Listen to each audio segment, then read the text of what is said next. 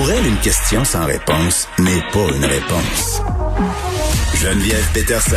Cube Radio. Hey Nicole Gibault, salut. Salut Geneviève. Bon, euh, on parle de Carl euh, Giroir qui est euh, l'assaillant de Québec. Hey, pour vrai, on dirait que ça fait un mois l'attentat de Québec. Tu remarques ça? Ça fait quelques jours Ouais, à peine. Parce que ouais, mais il y a tellement de choses qui se sont passées, puis je pense que les gens ont passé presque des soirées, des nuits là euh, avec les élections, donc ça, on dirait que ça fait une éternité là. C'est vrai. Oui, mais ça faut- fait pas longtemps. Non, puis faut pas euh, perdre ça de vue parce que c'est un, un événement évidemment euh, horrifique et malheureux et ça a mis en lumière quand même euh, toute cette discussion qu'on a sur la santé mentale.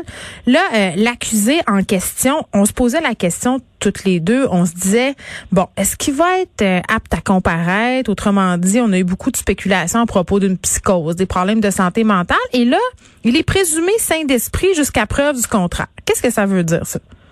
OK. Ben, en fait, euh, tout le monde est présumé. Tout, tout, tout, tout le monde euh, est présumé saint d'esprit. C'est ce que le code criminel dit, là. Ouais, mais là on fait une nouvelle avec ça. Ouais, ben c'est parce que probablement que on va y aller à l'envers, ok, à contrario. On a commencé tout le monde, il y a beaucoup, beaucoup de médiatisation qui se sont faites autour, ben c'est un malade, puis c'est un ci, puis c'est un ça. Parce qu'évidemment, c'est tellement horrifiant, puis il doit être atteint, puis sûrement, puis il a déjà été en 2014, puis en 2015, puis il y avait des propos, bon, etc.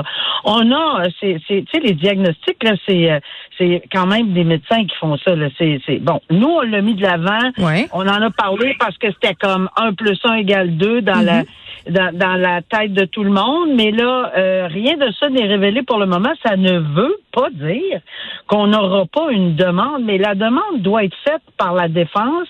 Qui, qui- mettons, on va aller plus loin. On prend le dossier que tout le monde connaît, qui est Turcotte.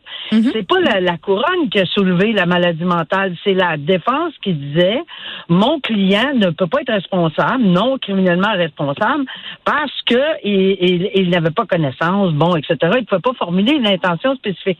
Or, ça, c'est à la défense de soulever, puis par prépondérance de, de preuves. La couronne, là, n'a jamais, pour elle, là, tout le monde est présumé saint d'esprit, puis c'est ça qu'on met en vue. Puis je pense, je, je comprends le procureur de la couronne qui a lu, puis qui a entendu, puis qui a écouté les médias, comme tout le monde, va dire, bon, regardez, là, je n'ai pas de demande à cet effet-là, il n'a pas à date. Là. Tout le monde est présumé saint d'esprit. Quand il y en aura une, ça sera à lui euh, de faire la démonstration que c'est le cas, si il le fait. Alors, on verra, on ne sait pas, on n'est pas rendu là. là. C'est ça que ça veut dire dans le fond, là, parce que euh, toute personne qui se présente devant la cour puis qui soulève pas ou qui a pas une apparence, ça m'est arrivé, moi Geneviève, de voir des gens, euh, c'était comme apparent là, et je, je, je- je- c'est moi qui ai dit, écoutez, je suggère qu'on on demande un examen là, mais tu sais, c'est pas tout le temps apparent là, puis s'il était correct, puis il était capable d'y aller avec son procureur, puis on a fait de- pas de demande spécifique, mais on n'est pas rendu au procès, puis on n'est pas rendu dans le futur, puis on ne sait pas Ouais. qu'est-ce qui va se passer. Si on, a, ça, là, qui est si, la on a, différence. si on a tenu à le dire euh, ce matin parce que bon, il a comparu euh, brièvement là, Monsieur Giroir, c'est que les gens posaient beaucoup de questions. Donc le procureur de la couronne a tenu à le spécifier, puis il a fait les parallèles euh, avec ce qui s'était passé aussi à la mosquée de Québec. Là, on était un peu devant la même situation. On devait attendre pour savoir euh, si euh, l'accusé était euh, avait des problèmes de santé mentale finalement. Puis j'avais une question pour toi, Nicole, par rapport aux autres victimes, celles qui ont été blessées parce que bon, on a eu un interdit de publication, puis là ça a été levé. Euh, pourquoi mettre un interdit de publication au niveau des victimes? Je me posais cette question-là. Ça n'a pas duré longtemps là, là il est levé. Oui, ben c'est ça. C'est parce que probablement que c'est une question d'identification. Il faut être certaine que les personnes qu'on met euh, sur, sur lequel le, le nom apparaît, le là ouvert là, euh, telle personne euh, a, fait une tentative de meurtre sur telle personne. Alors c'est pour ça qu'il faut s'assurer. On peut pas euh, présumer. On attend que la, que la plainte ou l'accusation soit claire, soit nette, soit précise dans les circonstances. Alors c'est tout ce que je peux voir là-dessus. Euh, mais par la suite, il n'y a pas de problème. Un procès, c'est c'est pas des mineurs. Là. Oui, ça avait été des mineurs, il y a des interdits de publication. Mais par contre, euh, lorsque c'est des majeurs, euh, non, c'est public. Là. Le procès va public, les accusations aussi. Euh, y a pas, il y a- on n'est pas en matière de, c'est- c'est pas un dossier où l'application euh, euh, comme telle euh, de de lever là, de L'interdit. ou- ou enfin pas de Ouais. lever, mais d'interdit et pas à date. Là. Il va peut-être avoir des interdits pour le futur là, sur d'autres choses là, qui sera révélé en preuve parce qu'on n'est pas rendu au procès là. Je comprends. Euh, une autre histoire d'horreur, euh, de battage d'enfants, j'ai envie de dire, là, un père euh, qui vraiment faisait vivre ses enfants dans des conditions atroces, les forçait à rester au garde à vous pendant des heures dans le couloir, dans des raccoins de la maison familiale pour faire de la discipline. Là, ben, il va passer neuf ans en prison. C'est un homme de 53 ans. Il a causé quand même la mort de son fils par négligence criminelle. Il a séquestré ses enfants aussi. Donc vraiment, c'est l'horreur. Mais c'est vraiment une histoire, euh, j'en reviens pas quand je l'ai lu moi aussi ce matin. Euh, c'est vraiment une, histoire d'horreur. Euh, de, de c'est des enfants martyrs, carrément. Là. Oui, une fratrie. puis, c'est vraiment une fratrie, trois frères, dont un qui décède malheureusement des mauvais parce que il, a blessé son fils. C'est ce qui est révélé. Il a blessé son fils. À la jambe. Il n'a pas voulu qu'il aille à l'hôpital. Ouais, il n'a pas voulu qu'il aille à l'hôpital. Alors on peut on peut pas diagnostiquer parce qu'on n'est pas médecin, mais on peut s'imaginer euh, la souffrance. On peut s'imaginer euh, tout ça. Et il il est mort apparemment de mauvais euh, soins parce qu'il y a mauvais soins. Il n'y a pas eu de soins. Mais là, on parle de, on parle pas des années d'horreur l'enfant martyr, qui même n'était pas acceptable à l'époque non plus. On parle là, on est dans, tu sais, on est en 2000, dans les années 2000, ça n'a aucun sens. Non, mais il y a des parents, il y a, y a des parents. Savoir il y a des parents qui devraient pas avoir la garde d'enfants. Hier, je suis tombée sur une histoire, Nicole, qui se passe aux États-Unis, en Géorgie. Il y a une petite fille qui est décédée euh, parce qu'elle avait des poux depuis trois ans. Elle avait tellement de poux qu'elle a fait un arrêt cardiaque causé par l'anémie de ces bestioles-là. Oh. Tu sais, je veux dire, trois ans, trois ans qu'elle a des poux. Ces gens-là, toujours bien des voisins. Il y a des gens autour qui voient ça, les mauvais traitements. Ben, Moi, je, comprends pas ça.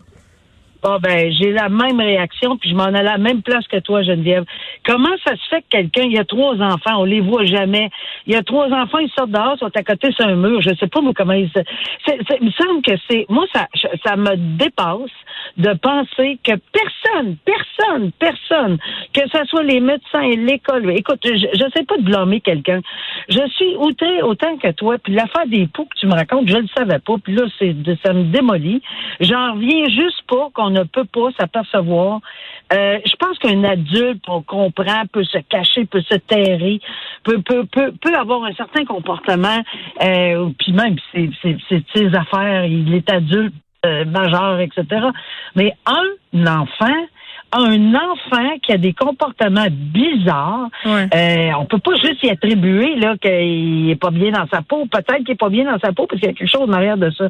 Alors je reviens toujours à ça. Hmm. Comment ça se fait qu'on n'en a pas, on n'a pas détecté ça? En amont, pas au moment où c'est trop tard et il est décédé. Ben oui, puis avec la pandémie, puis on en a discuté euh, plusieurs fois ensemble de pauvres enfants qui n'allaient plus à l'école, qui n'allaient plus à la garderie, qui étaient poignés dans leur milieu abusif. Il y en a eu là, tu des situations comme ça où justement personne peut rapporter rien. Exactement, mais là je ne pense pas qu'on est dans, un euh, dossier où c'était où on était en pandémie. Non, non, ça fait des années. C'est ça. Là, aujourd'hui, on peut peut-être avoir cette, cette, excuse-là. En tout cas, il s'en va euh, en dedans quand même euh, pour un certain nombre d'années, neuf ans. On termine euh, avec une attaque qu'a vécu un de nos journalistes, Michael Nguyen, qui s'est fait sacrer un coup de pied par un pédophile qui était pas content. Il a été trouvé coupable, puis c'est ça, il a vargé sur Michael Nguyen au palais de justice. Ben c'est assez spécial. Puis moi, j'avais jamais vécu ça. Puis là, c'est c'est c'est assez facile pour moi maintenant. On me mettait dans le petit carré, moi aussi, avec les petits points verts. J'ai jamais connu ça de ma vie, là. Mais vu que j'ai décidé de participer avec les journalistes. Mais c'est quoi le carré? Excuse-moi, c'est quoi le, le, carré avec les petits points ah, verts? OK. Dans les de... On n'est pas là, nous autres, là, là. Ah, OK. Alors, dans les palais de justice, ben, moi non plus, moi, je, je siégeais, mais là, depuis que je suivais les journalistes, il y a une espèce de, de rectangle avec des petits points verts où tous les journalistes, les caméramans, etc., il faut qu'ils soient dans, dans le carré. c'est pas gros, là. C'est tout petit, tout petit. Donc, ils sont confinés à un seul endroit. Puis tu peux pas, euh, pas savoir que c'est pas des journalistes, des caméras, puis les ci, puis les ça. Alors, c'est facile parce que les, les gens circulent en avant, euh, les accusés, les avocats, etc. Mais il faut tout rester dans ce petit carré-là, là, ou dans ce rectangle-là. Dans l'enclos. Absolument dans l'enclos, exactement l'enclos des journalistes. Donc, il était une proie tout à fait facile. Pauvre Michael Nguyen, euh, je le salue, j'espère qu'il va bien parce que c'est presque inconcevable. il fait son travail. Oui, puis il fait bien. Ma question, ben euh, c'est bon, Christophe Véret qui, a fait cette attaque-là, le pédophile qui a été reconnu coupable. Est-ce que ça pourrait être retenu contre lui, ça? Mais il va tout à fait être accusé là, de voie de fait en plus. Hmm. Là, là, s'il pensait que son dossier passait sous les lumières, là, ben là, ils viennent d'ajouter une couche. Non seulement il va faire parler de lui pour l'autre dossier où il va faire de l'emprisonnement apparemment parce que il a reconnu avoir eu bon des gestes à, caractère sexuel hmm. sur des mineurs, etc. Mais là, pour avoir attaqué un journaliste qui, fort probablement, parce que j'ai regardé les photos, était dans son enclos. Pas loin, en tout cas, regarde, euh, c'est assez hallucinant. S'il voulait que ça soit en douceur, que ça passe, c'est pas du tout le cas. On va l'entendre parler. Oui, puis là, on va, on va le connaître. Puis on va le connaître, son visage. bien le connaître. Et c'est tant mieux. Exactement. Merci, Nicole. On se reparle demain. Merci. Au revoir.